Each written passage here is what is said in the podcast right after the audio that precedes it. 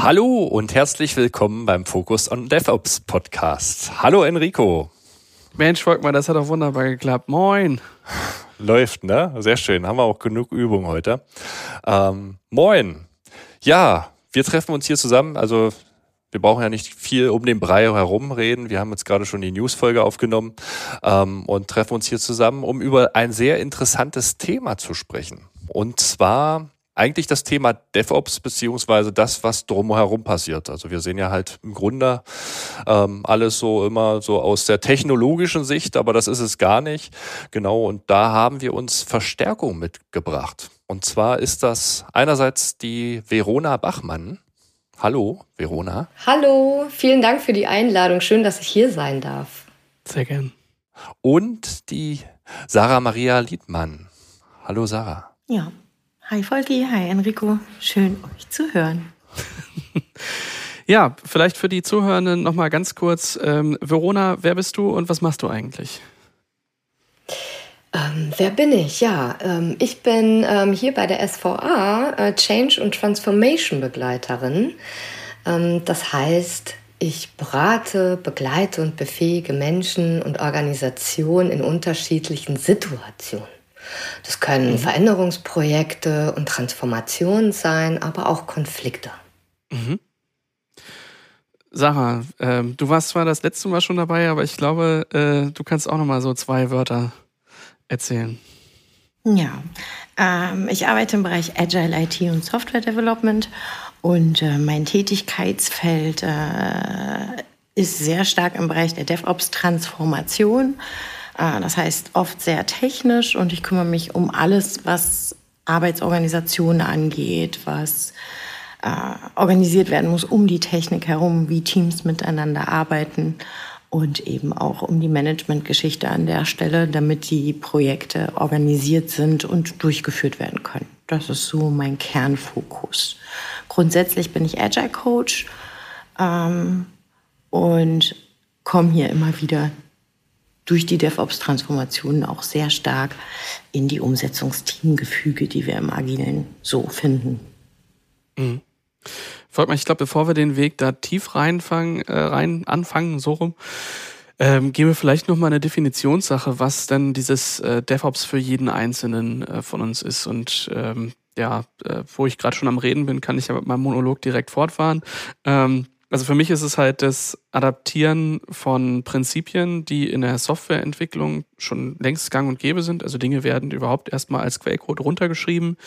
Dinge, die regelmäßig passieren, werden vielleicht auch getestet und mit Tests äh, versehen und da ganz viele dieser Prinzipien, also regelmäßig Dinge bauen, die irgendwo ausrollen, solche Sachen machen wir, glaube ich, in der Softwareentwicklung schon eine ganze Weile. Ähm, Im Operations, also im Betrieb von so Anwendungen eigentlich ähm, eher weniger. Und diese Prinzipien aus der Softwareentwicklung zu adaptieren, gleichzeitig aber auch bei denjenigen, die halt programmieren, das Verständnis dafür schaffen, was dann eigentlich ähm, am Betrieb von Applikationen so wichtig ist. Also sprich, Barrieren abbauen zwischen Teams, die vielleicht eher zusammenführen, so crossfunktional dran arbeiten und dann natürlich auch die richtigen Technologien einsetzen, die überhaupt ähm, eine derartige Zusammenarbeit und sowas mit erlauben. Das ist zumindest für mich, wenn ich äh, da so drüber nachdenke. Folg mal, wie ist das bei dir? Genau, ähm, DevOps, ja, das ist ja im Grunde halt immer so ein Buzzword, was wir halt äh, anders verstehen. Ich habe es eingehend schon gesagt, ja, wir denken halt immer, das ist Technologie. Ich persönlich bin halt über über Gene Kims äh, Phoenix Project halt auf dieses Paradigma überhaupt mhm. gestoßen. Damals war ich noch Infrastrukturler, habe Dinge mit Netzwerk gemacht und da war gar nicht so viel Technologie drinne. Natürlich war das Thema Automatisierung da halt schon ein Thema, aber das war auch vorher ein Thema. Da ging es eher um die Methoden und halt im Grunde halt die Methoden, äh, um Prozesse zu glätten und halt äh, Barrieren abzubauen zwischen Prozessen, sage ich mal so, damit halt im Grunde halt ähm, ja die äh, Wertkette halt flüssig durchläuft, wie auch immer. Ne? Und das ist, mhm. das ist halt für mich so eigentlich auch dieser, dieser Dreh- und Angelpunkt. Das hat nichts mit Linux zu tun, das hat nichts mit Terraform und Kubernetes zu tun, sondern, also mitunter auch, weil es natürlich unterstützende Methoden sind, die letzten Endes automatisieren. Aber vorher steht ja doch schon viel Standardisierung, Prozessstandardisierung halt an, um dann halt diese Automatismen dann halt mit einzubringen. Ne? Genau. Das ist es für mich. Sarah, wie sieht das bei dir aus? Hm. Für mich ist DevOps zumindest in meinen Anfängen doch sehr technisch, auch wenn ich das Phoenix Project auch gelesen habe. Also erst nachdem ich angefangen habe, in dem Bereich zu arbeiten. Und ähm, für mich hat es ganz, ganz viel damit zu tun, wie wir äh, mit der Arbeit um diese Technologien herum umgehen, im Grunde genommen, und äh, wie wir, wie wir es schaffen, die Komplexität eben auch in die Arbeitsorganisation mit einfließen zu lassen, so dass jeder auf einmal mit anderen Themen als vorher in Berührung kommt und diese typischen Ablauforganisationen mit ihren Abteilungen eben so ein Stück weit gerade in den Bereichen die Organisation oder das Umsetzen von DevOps ein bisschen schwieriger machen. Und das ist auch so mein Tätigkeitsfeld, wo ich arbeite. Mhm. Verona, bei dir? Mm, wenn ich an DevOps denke, dann denke ich direkt an Agilität, an, an Scrum und andere Formate und Modelle, ähm, aber auch an Prozessautomatisierung, App und Software äh, entwickelte, unterstützte ähm, Prozessautomatisierung. Und mhm. ähm, ja, mein Thema halt, äh, was macht das mit den Menschen eigentlich, wenn Prozesse plötzlich digitalisiert und automatisiert werden? Wie verändert das die Organisation? Mhm. Also ihr, ihr beide seid ja sehr auf dem, was ist eigentlich noch so notwendig drumherum? Und ähm, da bin ich, ja, weiß ich nicht. Also ähm, bei mir sind viele der Probleme, die ich sehe, die sehe ich dann natürlich auf, auf technischer Ebene und denke mir halt, ah, okay, die haben hier Probleme mit dem Deployment, dann äh, machen wir hier mal ein bisschen CI/CD und führen hier mal eine Pipeline ein und dann äh, zickzack äh, dauert das zwei Tage und dann ist das irgendwie umgesetzt. Ähm, aber ich glaube, manchmal ist es gar nicht so schlecht, da drumherum noch viel mehr zu beleuchten. Deswegen würde ich euch mal äh, gerne fragen, was dann so, wie, wie ist denn für euch eigentlich so der, der ideale Start in so ein Projekt, wenn es nicht direkt irgendwie ähm, gleich an, an einen Punkt geht, wo man irgendwas technisch umsetzt? Mhm. Mm, in der Regel starten wir mit technischen Teilzielen, wenn wir in Projekte reinkommen. Das heißt, ähm, es dauert viel zu lange, bis mein Code zusammengebaut wird. Downtimes funktionieren nicht. Bildlaufzeiten mhm. sind nicht so sauber. Und der Kunde oder die Kunden kommen auf uns zu und sagen, ich möchte gerne innerhalb der nächsten zwei Jahre drei Applikationen über den Weg der Cloud da und dahin schicken. So. Ähm, in der Regel machen wir ja IT nicht zum Selbstzweck. Das heißt, technische Unterstützung ist technische Unterstützung, damit Anwender oder beziehende Menschen, die damit arbeiten sollen, unterstützt werden. Mhm. Und was der perfekte Anfang für so ein Projekt ist, ist in der Regel, dass man sich die Handlungsfelder sowohl auf der technischen Seite, aber eben auch im Ziel- und Visionsteil anguckt mit dem Kunden. Also wofür tust du das? Was hast du gerade für Handlungsfelder? Woraus ist deine DevOps-Initiative entstanden? Hast du das mal aus der Entwicklung getrieben angefangen? Habt ihr schon ganzheitliche Ansätze? Oft haben wir ja so dieses Entwicklungsgetriebene und Ops wird irgendwie an der Seite runterfallen gelassen und dann knallt es irgendwann ganz schön, weil die. Entwickler mit ganz viel Neuem um die Ecke kommen und die Opsler da sitzen und sagen, oh, wie soll ich das betreiben? Ich weiß es nicht, ich kenne es nicht, die Übergabe stimmt nicht. Und das sind dann immer so die Dinge, wo man reinkommt. Und um hier in Projekten, glaube ich, auch für den Kunden ein gutes Ergebnis zu erzielen, ist es wirklich dienlich, sich mal ein, zwei Tage mit dem Kunden zusammenzusetzen, also auch mit den technischen Ansprechpartnern, sowohl aus Dev als auch aus Ops, was heute noch ganz oft getrennte Welten sind, um hier diese Handlungsfelder durchzuackern, aber auch in Richtung warum? Was willst du denn damit tun? Warum musst du überhaupt DevOps machen? Ist es ein Marktdruck? Woher kommt das alles? So fängt das perfekte Projekt an. Und das würde dann weitergehen mit Handlungsempfehlungen anhand dessen, was man innerhalb dieser zwei Tage aufgenommen hat. Und dann kann man sich angucken, was hat man denn für wirkliche Arbeitspakete. Und dann fängt man eigentlich erst damit an, das zu organisieren, wie man umsetzt, was man umsetzt, wen man dafür braucht, wie oft trifft man sich. Kann man Scrum überhaupt machen oder muss man eine hybride Form? Wer ist denn beteiligt an diesen ganzen Projekten? Ne? Gerade im DevOps-Bereich arbeiten wir mit vielen Technologiestacks. mit vielen Dingen, wo auch Outsourcing da ist oder Fremdsupport oder solche Geschichten. Und mhm. das muss man einmal durcharbeiten mit den Kunden. Oder das wäre schön, wenn das mit jedem Kunden so gemacht werden würde. So. Verona, du hast vorhin gesagt, dass du relativ schnell an so Agilität und von Agilität hin zu Scrum, zu Entwicklung in Sprints und sowas gehst. Mhm. Ist das deswegen so, weil dir das so häufig begegnet oder ist das auch irgendwie ein Wunsch, vielleicht eher äh, da eine Methodik direkt äh, mitzubringen? Ähm, es begegnet mir gar nicht so häufig. Ich glaube, es ist tatsächlich, Enrico, eher der Wunsch, äh, ähm, äh, die Agilität, äh, besonders die agilen Werte ähm, zu finden. Was, das, mhm. was heißt das eigentlich? Ähm, agiles Projektmanagement. Für mich hat das auch äh, ganz viel mit echter Transparenz zu tun. Also transparent mhm. kommunizieren, ähm, früh anzufangen zu äh, kommunizieren, äh, Partizipation, ja? also wirklich ähm, die Betroffenen ähm, dieses Projektes zu Beteiligten zu machen. Mhm. Das ist bei mir immer ganz wichtig.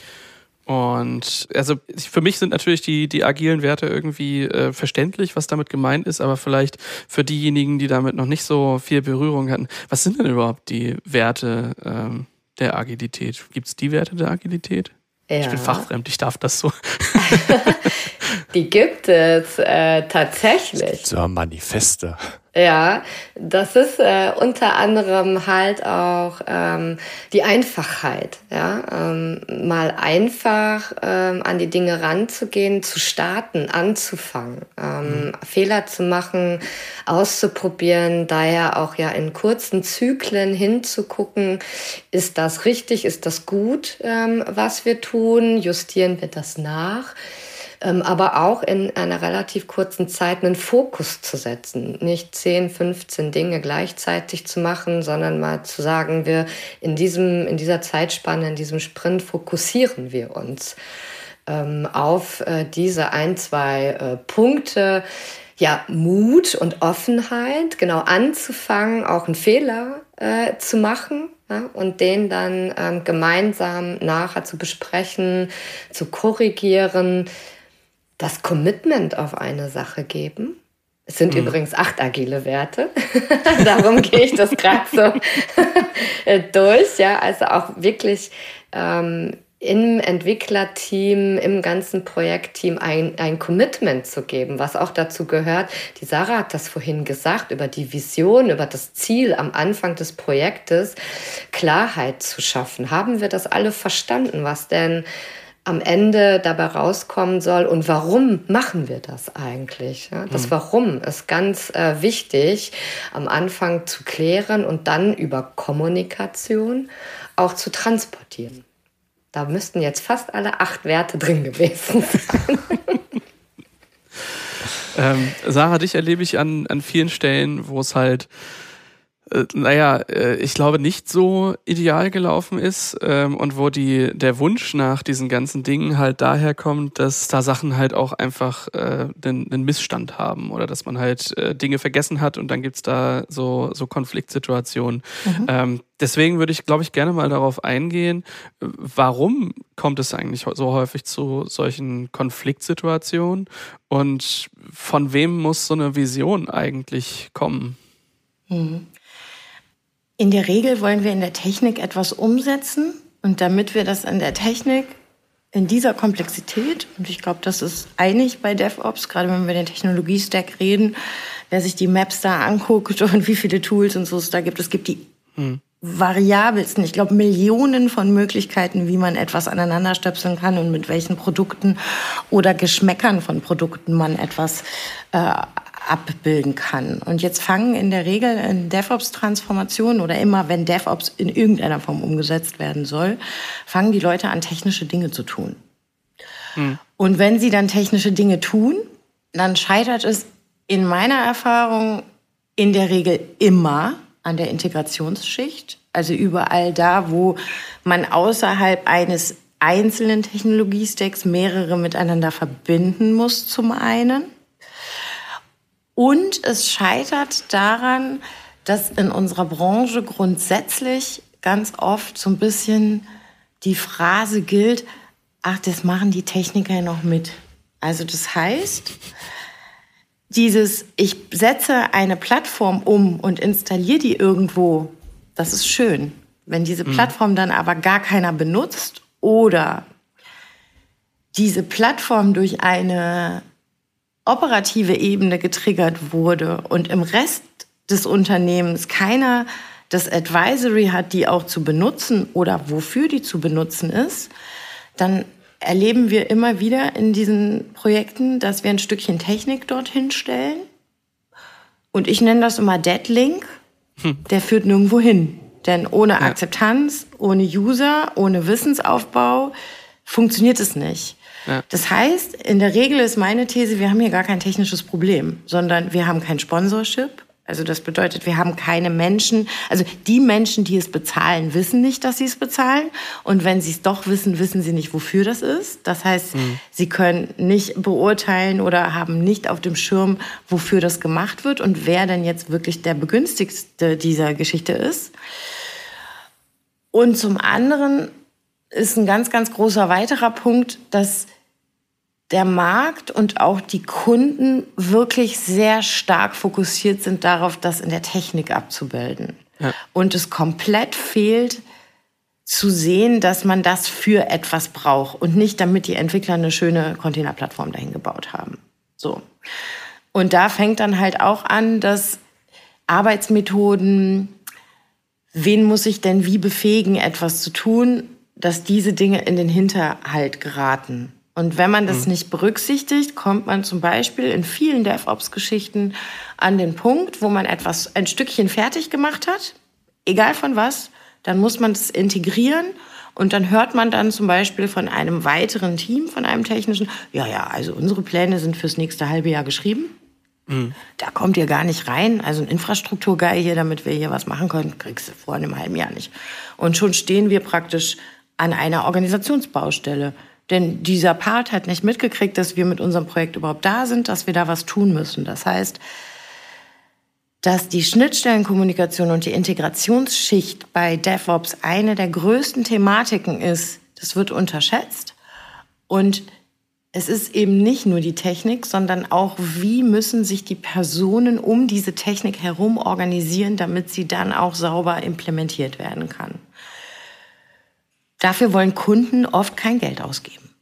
Ja, das ist aber auch das, was ich genau immer so als Problem, also was, was ich jetzt so wahrnehme, ne? also, also wir reden ja über Agilität, Dev, also im Grunde kann man so sagen, also alle agilen Methoden wurden jetzt in der Entwicklung, sind halt so gang und gäbe, würde ich jetzt so meinen, ja, in einer klassisch strukturierten Entwicklung und das ist auch, glaube ich, auch das, was du, was du gesagt hast jetzt gerade, ähm, das, da gibt es dann diese Mauer und das ist halt die Infrastruktur, die dann halt, und das ist halt immer der Bereich, der eigentlich nicht so agil organisiert ist. Das sind halt Leute, die bauen halt ihre Sachen auf, meistens auf lange Sicht, sind ja auch fundamentale Themen wie Netzwerk, Storage, etc.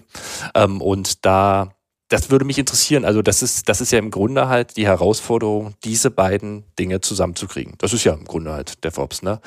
Und da ist die Frage, wie, wie, wie kann man da halt unterstützen? Ne? Also, weil wir haben zwei völlig unterschiedliche Welten. Ich glaube, das ist ein ganz guter Punkt mit den unterschiedlichen Welten. Ähm, ich meine, ich habe ja eingangs erwähnt, dass es für mich irgendwie auch das ist, dass wir in der in dem Betrieb von, von Infrastruktur anfangen, Paradigmen aus der Softwareentwicklung zu verwenden. Und das ist dann halt häufig ein, ein sehr viel, also sehr viel, was halt technisch passiert. Währenddessen organisatorisch meistens, naja, Dinge noch so sind, wie sie halt in vorherigen Generationen vielleicht auch gelebt wurden. Und ich kann mich noch ganz gut daran erinnern, als ich, ähm, ich bin so 2008 in die IT eingestiegen, das ist jetzt auch schon zwei Tage her. Und da saß noch ganz tief und fest so Vorgehensweisen wie Never Change a Running System.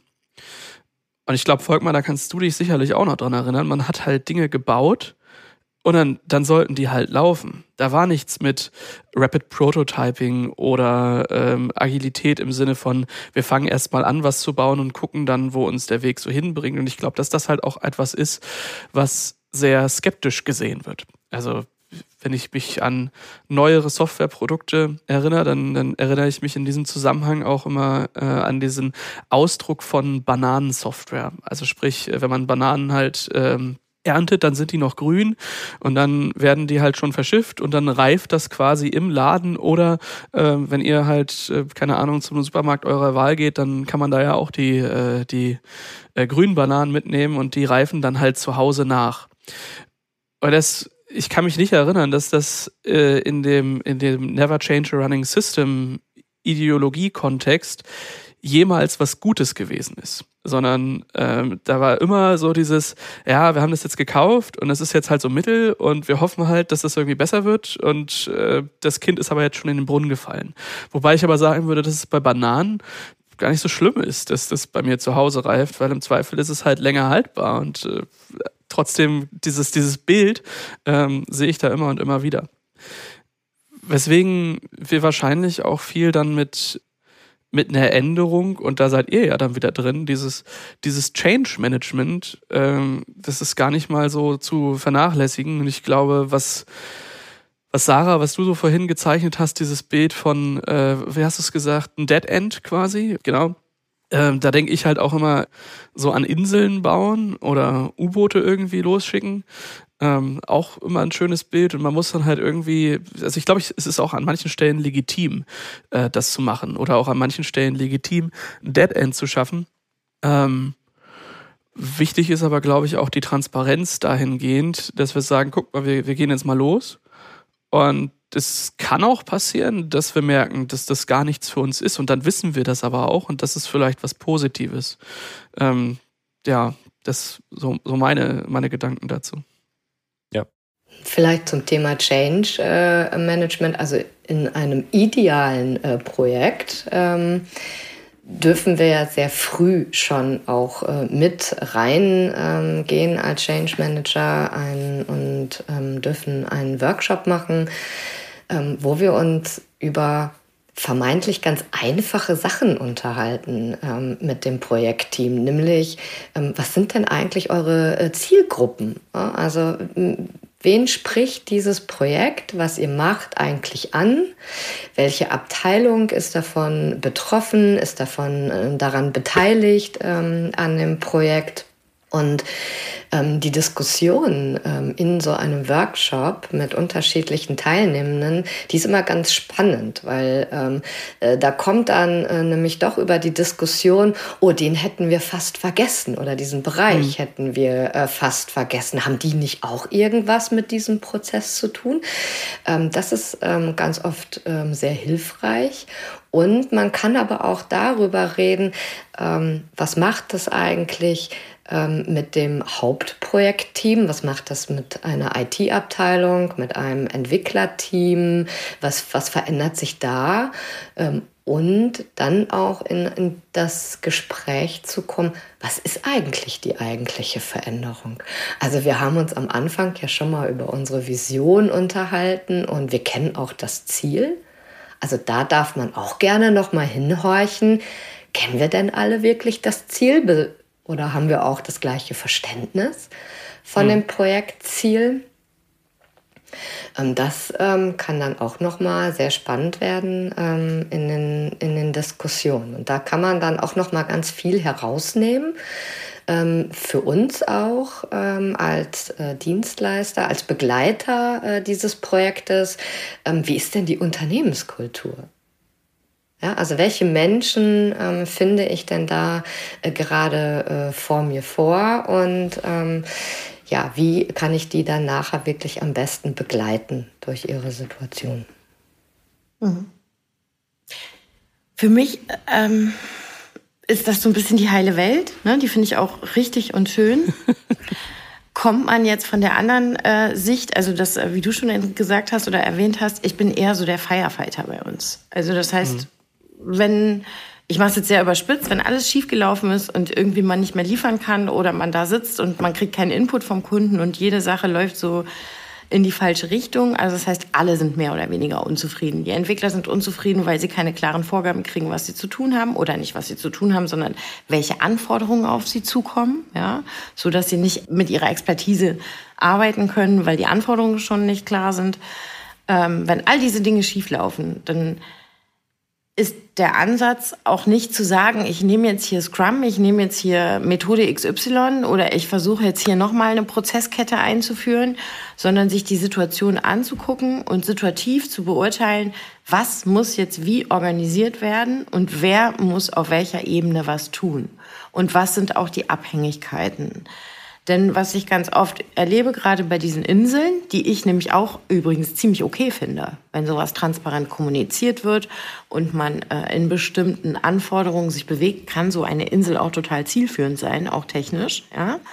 Da geht's halt so ein Stück weit darum, im DevOps und immer wenn wir mit solchen komplexen Stacks arbeiten, werden wir immer nicht mit einem Framework oder mit einer Methode oder mit einem Schema F antworten können. Also mechanische Antworten sind hier ganz oft falsch, sondern mhm. wir werden konkret auf das gucken müssen, was uns entgegenschlägt.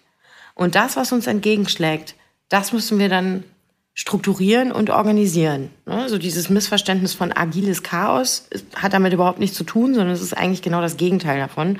Es ist eine hochstrukturierte Art und Weise, mit Dingen umzugehen, um sie messbar, transparent zu machen und um äh, sie organisieren zu können oder sie effizient abarbeiten zu können.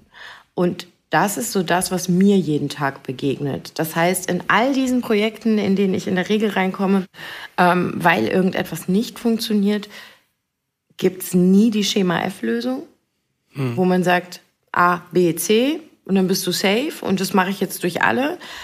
Sondern es geht immer darum, sehr situativ das zu betrachten und dann einen guten Werkzeugkoffer zu haben, einen guten Erfahrungsschatz zu haben. Also zum Beispiel, früher galt es ja so, ich glaube 2000er, du kannst, Projektleiter kann Projekte managen, egal um was es geht. Der weiß Bescheid und wie ein Vertriebler alles verkaufen kann, wenn er ein Vertriebler ist, dann muss es, egal welches Produkt. Das hätte man wahrscheinlich in der Zeit auch noch mit seinem Blut unterschrieben. Fragt man mich heute in meinem Tätigkeitsfeld, bin ich zum Beispiel der Meinung, je komplexer Technologiestacks oder Technologien oder auch das, was wir gerade machen, wir wollen schnell änderungsbereit sein, wir wollen solche Geschichten, wir wollen schnell hochskalieren, wir wollen wachstumgerecht werden, wir wollen effizient automatisieren, so dass äh, menschliche Eingriffe nur noch dann, wenn sie wirklich notwendig sind, gemacht werden. Das sind halt alles so Dinge, die sorgen dafür, dass ich sowohl von der Technik als auch von der Arbeitsorganisation zumindest mal so ein bisschen Ahnung brauche. Das heißt, habe ich überhaupt gar keine Affinität zur Technik, kann ich schlecht den Agilisten spielen in DevOps-Transformation. Mhm. Ja, weil dann antworte ich mechanisch mit einem Framework oder mit einem Schema F, wie auch immer das heißt. ja. Und ganz oft ist es auch aus meiner Erfahrung, weil ich habe das mal so gemacht, weil ich ja auch mal angefangen habe zu arbeiten. Ja, und durch Schmerzen habe ich dann halt gelernt, nee, nee, so ist es nicht. Ne? Mhm. Man muss sich schon die Situation angucken. Also agil und alles, was um so ein DevOps-Projekt herum passiert, auf der Arbeitsorganisationsebene oder so, ist nichts, was man mit einem Schema beantworten kann, sondern was wirklich immer bedarf, dass man sich die Situation genau anguckt. Dafür ist es eben zu komplex. Deswegen kein Lastenheft, kein Pflichtenheft mehr, keine 30.000 Anforderungen, die Jahrzehnte irgendwo niedergeschrieben stehen, weil der Technologiestack ist schon längst überholt. Ja? Also mhm. das sind so die Dinge, von denen man dann wegkommen muss und die doch sehr situativ sind und nicht so einfach zu beantworten immer. Ja, ja so dieses klassische, ähm, ist dein Werkzeug ein Hammer, ist jedes Problem ein Nagel. Genau. Ähm, da komme ich auch immer schnell hin, äh, dass auch mir unterstellt wird, ich will alles irgendwie mit Kubernetes erschlagen. Dabei würde ich auch sagen, das ist auch nicht für jeden Kunden was, äh, nicht für jedes, äh, für jedes Team irgendwie oder für jedes Produkt auch das Richtige. Aber ja, ähm, ich würde gern so ein bisschen, ähm, naja, wie soll ich es nennen, Hilfe zur Selbsthilfe, ähm, da mal so reingehen. Ähm, also ich, ich kenne das selbst aus, ähm, aus Organisation oder meinem eigenen Berufsleben, dass ich manchmal an Stellen ähm, gesessen habe und dann umtriebig war, aber gemerkt habe, dass, ähm, dass ich mit dem, was ich da will, nicht so richtig vorankomme. Ähm, oder es auch irgendwie schwierig ist, andere zu überzeugen. Du hast vorhin auch über sowas wie Sponsorship ähm, geredet. Wenn ihr euch mal in die Situation hineinversetzt, dass ihr genau in so einer Situation seid und dass ihr äh, aus welcher Rolle auch immer äh, halt wollt, dass so eine so eine Transformation losgeht, dass so ein Change irgendwie stattfindet. Ähm, was würdet ihr irgendwie tun, um das äh, zu erreichen? Also aus der Perspektive äh, desjenigen in der Organisation selbst. Aus der Perspektive der Organisation, also ähm oder auch jemand als desjenigen, der da halt so sitzt ne, und sagt so, ja, ich, äh, wie wie kriege ich jetzt andere irgendwie mit davon überzeugt? Was muss ich tun? Was sollte ich vielleicht auch nicht tun? Ja, okay, also für mich am Anfang ganz wichtig, habe ich vorhin schon gesagt, ist das Warum klären. Das Warum muss einfach transportiert werden. Und das Zweite ganz Wichtige ist ähm, für den Menschen, der da sitzt, ähm, what's in for me? Also was habe ich ganz persönlich auch davon? Ne? Das müssen wir ähm, transportiert bekommen. Also gar nicht nur das Projektziel, mhm. ähm, klar äh, rüberbringst, sondern auch der Mensch, der daran beteiligt ist, der von dieser Veränderung betroffen ist. Was ist für ihn drin? Was ist für ihn Positives drin ne? an Veränderung?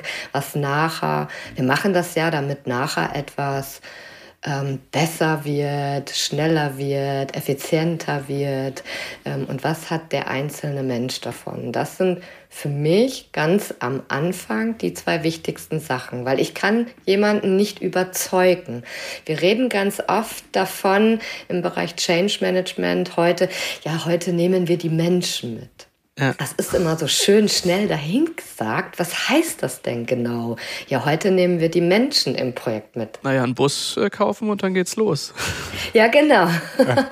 ja aber den Menschen mitnehmen ähm, heißt ja, ihn in eine intrinsische Motivation zu bekommen. Ich kann ihn nicht überzeugen. Den Menschen kann ich nicht überzeugen. Ich kann nur Rahmen und äh, Begebenheiten schaffen, äh, die so gut sind, dass er eine intrinsische Motivation hat, jetzt diese Veränderung mitzugehen.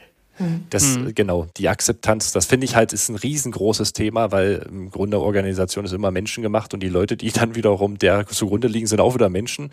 Und äh, nun sind wir alle ITler, sind halt wahrscheinlich auch schon ein paar Jahre da drin. Und wenn ich mir so einen 50, 55 Jahre alten Linuxer vorstelle, der sich dann jetzt mit agilen, speziellen Dingen beschäftigen muss, also irgendwelchen kompletten Paradigmenwechsel, der ist, also das sind ja Zyniker vom Herrn, also die, bei denen ist schon zu viel IT und IT-Projekte und Änderungen und was weiß ich dran vorbeigegangen. Und jetzt kommt dann schon wieder jemand, äh, der, der dann halt mit, mit neuen, mit solchen neuen Sachen um die Ecke kommt. Und das finde ich, das finde ich, das ist halt die größte Herausforderung, oder? Da mhm. wird dann wieder die neue Sau durchs Dorf getrieben. So. Genau, genau. genau. Der Trend ist auch bald wieder vorbei, Frau Liebmann. Aber ich glaube, das ist es halt. Also ich, ich, erkläre, ich bin der Erklärbär. Also ähm, das, das ist immer so ein ganz wichtiger Aspekt. Und das sage ich, nee, doch, ich sage das jetzt so. Ein ganz wichtiger Aspekt ist, dass uns auch derjenige draußen auf der Straße, Lieschen Müller, die Bäckerei-Fachverkäuferin, schaffe ich es, Menschen in diesem Alter oder Menschen, die durch ihre vorherige Arbeitsweise, nehmen wir mal nicht den Faktor Alter, ja, ähm, sehr festgefahren sind oder eben in ihrem Feld auch sich nur so bewegen mussten, lassen wir mal die Bewertungen da weg, dann schaffe ich es auch über die Erklärung in der Technik ganz oft, solche Leute mit abzuholen und immer wieder rückzukoppeln, je nachdem, auf wen ich treffe. Das hat Verona gerade schon gesagt. Was bringt dir das? Mhm. Und ich gehe weg von diesem, es ist agil, denn ich arbeite nicht, also ich mache das ja jetzt schon lange oder länger und ich arbeite ganz oft nicht damit, dass ich das so nenne, sondern ich benutze Worte wie, hey, wir machen hier mal eine Arbeitsorganisation. Wir haben das und das und wir müssen uns daran jetzt organisieren. Ich beziehe die Leute mit ein und sage, was würdest du tun? Und sobald gerade große Widerständler in dem Bereich mit reingezogen werden und das Gefühl haben, dass sie auch selbst ihre Arbeitsorganisation um diese Umsetzung herum selbst bestimmen können, habe ich es gerade in den letzten Wochen erlebt, dass sehr, sehr große Skeptiker, die erwartet hätten, dass wir zu einer Umsetzung fünf Tage vor Ort kämen, obwohl keiner vorbereitet gewesen wäre und diese fünf Tage einfach verpufft werden in eine Buchung, die keinem was bringt, ja, ähm, haben wir einfach das geändert. Und da habe ich nicht gesagt, wir machen es jetzt mal ein bisschen agiler, wir machen es jetzt mal, sondern wir haben gesagt, so passt auf, das und das und das sind die Tatsachen, wir möchten damit anders umgehen. Also zur Mitte der Woche kommen wir einen Tag vorbei, da brauchen wir die und die und die Dinge und egal was bis dahin fertig ist oder nicht, wir werden einen Schritt weiterkommen oder x Schritte weiterkommen. Das ist total agil, das so zu machen, weil man weiß, ne, da, ob ich das so nennen muss oder ob ich nicht einfach auf den Inhalt gehen kann und sagen kann, das ist die Sache, die zu lösen ist. Wie gehen wir mit dieser Sache um? Hm. Ob ich dann eine Excel-Liste schreibe, die in einen Terminplan reintue, weil ein Team mir in den nächsten drei Monaten dafür Sachen zuliefern muss, was übrigens überhaupt nicht agil ist, sondern eher sehr schematisch und sequenziell, ja, in der Abarbeitung, was auch möglich sein muss. Ich aber agil mit der Organisation drumherum umgehe und gleichzeitig auch jemand brauche, der immer wieder sich auf dieses, diese Schiene setzt und lauscht und sagt, ah, okay, jetzt ist was fertig das ist eine ganz andere Sache. Aber ich glaube, dieses reine Agile und dieses reine alte Welt gibt es gar nicht mehr, sondern guck dir an, was zu tun ist und organisiere dich da drumrum. Und ich habe gelernt, dass Worte wie Change oder wie also Agilität versaute Begriffe sind. Da stellt sich jeder ganz, ganz viel schiefgelaufene Projekte vor oder irgendwelche Firmen, die agil geworden sind und es hat halt von vorne bis hinten nicht funktioniert. So. Und das versuche ich so aufzulösen und bisher habe ich damit auch an vielen Stellen Erfolg. Natürlich trifft man immer mal wieder auf Widerstände oder Dinge, die auch nicht funktionieren. Hier möchte ich aber auch mal darauf hinweisen, dass wenn man neue Dinge aufbaut, passiert es halt nun mal, dass etwas nicht funktioniert. Und das auch so ein Stück weit zu berücksichtigen und mal jemandem zu erklären, okay, ist jetzt passiert, wie lösen wir das? Aber wir beschäftigen uns nicht damit, warum der Fehler passiert ist, sondern wir versuchen ja. ihn zu vermeiden, solche Geschichten. Und das hat jetzt erstmal wenig damit zu tun, dass ich direkt praktisch mit zwei als sehr esoterisch, Begriff, also esoterisch empfundenen Begriffen durch die Welt laufe, mhm. sondern ich versuche den Mehrwert und den Wert rauszuarbeiten, anstatt es immer agil zu nennen oder so. Ja im Grunde wäre es das ja auch, ist mir jetzt gerade so aufgefallen, es wäre ja auch gar nicht so agil, wenn man jetzt so dieses Framework einfach draufbappen würde und sagen würde, wir machen das jetzt genau so. Das, das ist ja auch wieder nicht agil, weil dann haben wir wieder irgendwie so einen, so, einen, so einen harten Punkt, den wir da reinsetzen. Und genau das, was du gesagt hast, halt auch, ähm, dass wenn eine Sache nicht funktioniert, dann muss man mal eine andere Sache ausprobieren. Und wir haben halt in mhm. der Infrastruktur, ich, ich, denke, viele Prozesswege und Vorgehensarten äh, waren früher halt, haben gut gepasst. Heutzutage verändert sich die Welt anders und wir, wir, wir verändern uns auch anders. Und drum eben muss man halt auch dann einsehen, wenn, wenn halt Dinge nicht funktionieren Ne? Also, weil man noch versucht, mit alten Vorgehen daran zu gehen, äh, neue Sachen zu, zu benutzen. Und man muss es halt nicht so nennen. Also es ist ja einfach nur, letzten Endes müssen Dinge funktionieren. Das sage ich immer. Also in meinem Verständnis ja. müssen Dinge einfach immer funktionieren. Und das sind gerade Prozesse, sind das Wichtigste. Also, dass man dann halt die Prozessketten so gut zusammenschnürt und da irgendwie ein Toolset an der Hand hat, wo man dann halt, dass man dann halt so platzieren kann an den einzelnen Stellen, wo es dann halt so ein bisschen bämmt, äh, wo man dann ja, wo man dann halt das Ganze glättet. Und dieses Buzzword, also ich sag mal, jeden Tag wird mindestens ein neuer Begriff irgendwo erfunden, der wieder irgendein neues äh, Organisationsparadigma beschreibt. Ähm, da muss man nichts entnehmen, wenn man es nicht möchte. Und ich finde, genau, das, das finde ich sehr spannend, dass man dann einfach nur seinen kleinen Baukasten hat, den man da drauf bappen kann und wo man dann halt sich wirklich nur die Elemente nimmt und dann immer ausprobiert, weil das ist es dann auch. Ja.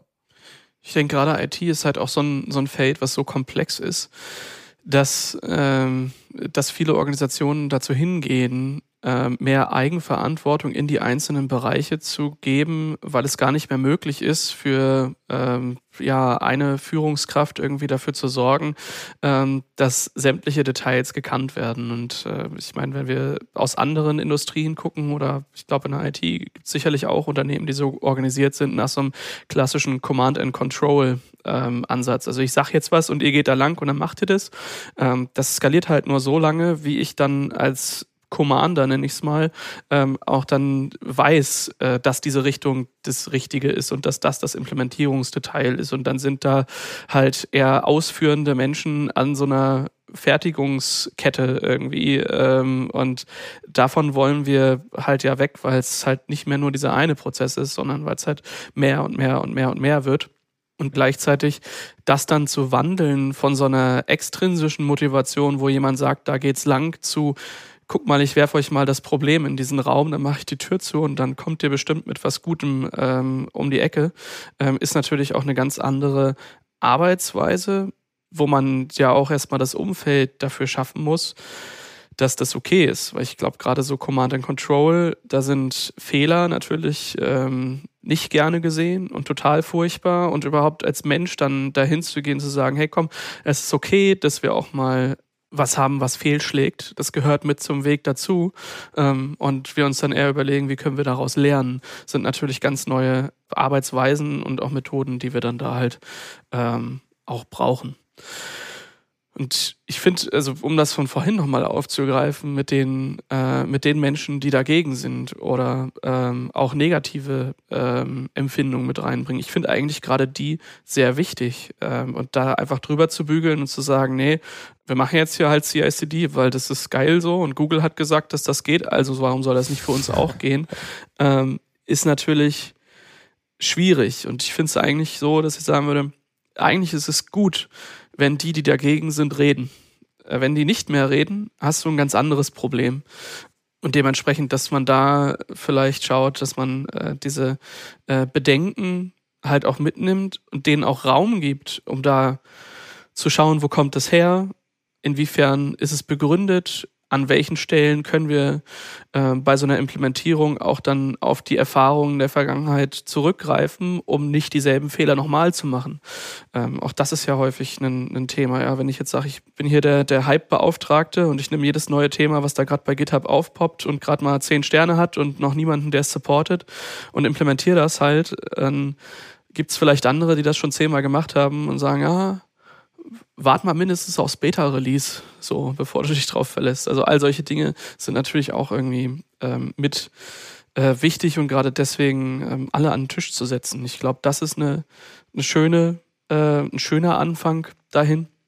Und ähm, wenn man sowas regelmäßig macht, finde ich, ähm, ja, jetzt hätte ich nicht gesagt Selbsthilfegruppe gründen, sondern Community gründen. Also eine, einen, ähm, Austauschort, wo man mit neuen Ideen überhaupt erstmal reinkommen kann.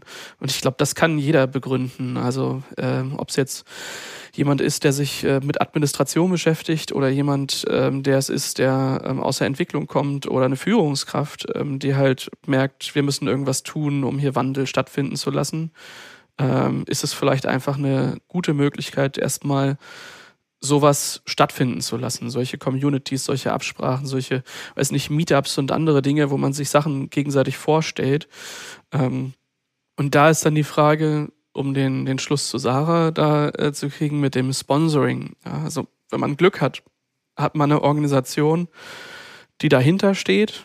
Ähm, und es sei jedem zu wünschen, ähm, dass das so ist. Ähm, ja, und wenn nicht, dann habe ich da auch keine tolle Antwort drauf.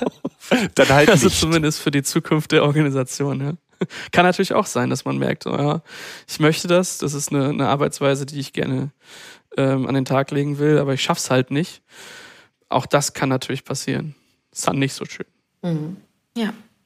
Also ganz viele Projekte scheitern daran, dass diejenigen, ich sag mal, Sponsor hat für mich auch was mit Bezahlen zu tun.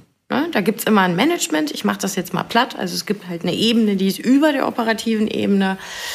Und die zahlen solche Projekte. Hm? So. Und in der Regel ist es so, dass der Rahmen für die Ausführung hier schon sehr festgeschrieben ist. Und was ich zum Beispiel ganz, ganz gerne mache, dass ich sage, okay, wenn Sie die und die Ziele haben, ist Ihnen bewusst, welchen Rahmen sie dafür setzen müssen. Das heißt, Wenn ich auf den operativen Ebenen unterwegs bin, frage ich, wie ist der Projektrahmen? Und meistens kriege ich, das weiß der und das weiß der und das weiß der. Die sitzen aber alle nicht mit am Tisch. Das bedeutet, alles, was wir auf der operativen Ebene erarbeiten, muss abgestimmt sein. So. Und da treffen wir auf ein häufiges Phänomen, das ist eine übliche Managementmethode, ich glaube, die gibt es auch schon immer, dass heutzutage sagen wir ganz oft, das Ergebnis ist wichtig, aber nicht, wie wir da hingekommen sind. Das heißt, mhm. viele Führungskräfte zum Beispiel schreiben das Ergebnis vor, was da sein muss, oder geben den Rahmen und sagen, das ist das Ergebnis, wo du hinlauf, wo du hinkommen musst. Wie du da hinkommst, bleibt dir selbst überlassen. Heutzutage ist es ganz oft so, dass, also es gibt ein agiles Prinzip, das sagt, ich soll jetzt hier erstmal etwas erledigen und tun nach Sinnhaftigkeit und zwar mehr als auf die Vertragsverhandlung zu gucken. Ich finde ein Rahmenwerk in einem Vertrag sehr gut. Ich finde aber genau das, was wir in unserer Welt wiederfinden, ist, dass der Weg eher das Ziel ist. Meistens haben wir nicht dieses, wir machen jetzt hier eine Plattform fertig, dann können wir da in drei Tagen alle Dinger drüber schicken, also alle Anwendungen drüber schicken und dann ist die Welt gerettet. So funktioniert es ja nicht bei uns. So, das heißt, man muss auf dieser Ebene Management schon bei den Aufträgen, die man macht, dem Management verständlich machen, dass der Weg, der in der Regel in Verträgen sehr, sehr eng und aneinander getaktet beschrieben ist, dass da gewisse Freiheiten beziehungsweise bestimmte Entscheidungsbefugnisse für die Experten geschaffen werden müssen. Ganz oft entscheiden Menschen, die mit einem Thema nichts zu tun haben im Management, eine Sache. Mhm. Und dann kommen wir in die operative Ebene, da brechen schon alle ins Essen und alle sind total unglücklich und sagen, wer hat denn das entschieden? Der hat ja gar keine Ahnung. Nee, da muss man jetzt aber auch die Kollegen Management mal ein bisschen in Schutz nehmen, denn die haben das so gelernt, das so zu tun. Und hier immer wieder auch Erklärungsarbeit zu leisten, hilft. Gerade im Pre-Sales, gerade bei der Unterstützung von Pre-Sales, gerade wenn man die Aufträge schreibt, der Vertriebler sollte nicht das Standardangebot nehmen, wo dann die typischen Schritte drin stehen, sondern ein sauberes Rahmenwerk in einem Vertrag schafft auch hier die Möglichkeit, dadurch, dass das Sponsorship einen sauberen Rahmen hat, sich besser und ohne zu viele Widerstände in den operativen Ebenen zu bewegen. Das heißt, so ein bisschen der Appell, lasst die Entscheidung da, wo sie hingehört. Das wird heute oft nicht gemacht, aber nicht nur, weil die alles falsch machen im Management und wir machen alles richtig, sondern weil man denen das nicht, also weil man das nicht beibringt und weil man nicht erklärt, was jetzt dieser Paradigmenwechsel ist und warum man das hier anders macht. Ja. Wenn wir in die Situation kommen und das erklären können, habe ich bisher seltener erlebt, dass das unerfolgreich ist. Also ganz oft ist es dann erfolgreich. Es funktioniert, wenn man den Rahmen vorher sauber abgesteckt hat. Ja. Und das ist es so für mich, wenn ich über Sponsorship rede. Ich versuche eigentlich immer zu gucken, ey, wen, wen brauche ich jetzt da, um dem mal zu erklären, wie das hier gemeint ist. Und dann funktioniert es auch ganz oft ja. oder öfter. Und damit merkt ihr schon, es ist gar nicht so einfach, mit solchen Themen ähm, zu einem Abschluss zu kommen oder das Schema F halt zu haben. Ich denke, jeder muss da selbst ähm, rausfinden, wie es in der Organisation am besten funktioniert, mal Dinge ausprobieren. Ähm, mich interessiert natürlich auch, oder ich denke den Rest der Runde auch, was ihr da draußen als Zuhörende ähm, darüber denkt. Wie habt ihr das gemacht? Seid ihr vor so einer Transformation oder habt ihr sie schon abgeschlossen? Feedback werdet ihr gerne los unter podcast.sva.de oder unter Focus on Es hat mir sehr viel Spaß gemacht, äh, mich mit euch darüber zu unterhalten. Ich bin mir sicher, wir könnten auch noch zwei, drei Stunden weiter über einzelne Teilaspekte reden. Und ich glaube, das braucht es manchmal auch, um das zu tun. Ähm, aber ja, vielen Dank für eure Einblicke. Genau, vielen Dank. Und vielleicht treffen wir uns ja bald wieder. Ja, das wäre auf jeden Fall schön. Auf jeden Fall. Vielen Dank euch. Ja. Bis dann. Ciao. Bis dann. Tschüss. Bis dann. Dankeschön. Tschüss. Ciao.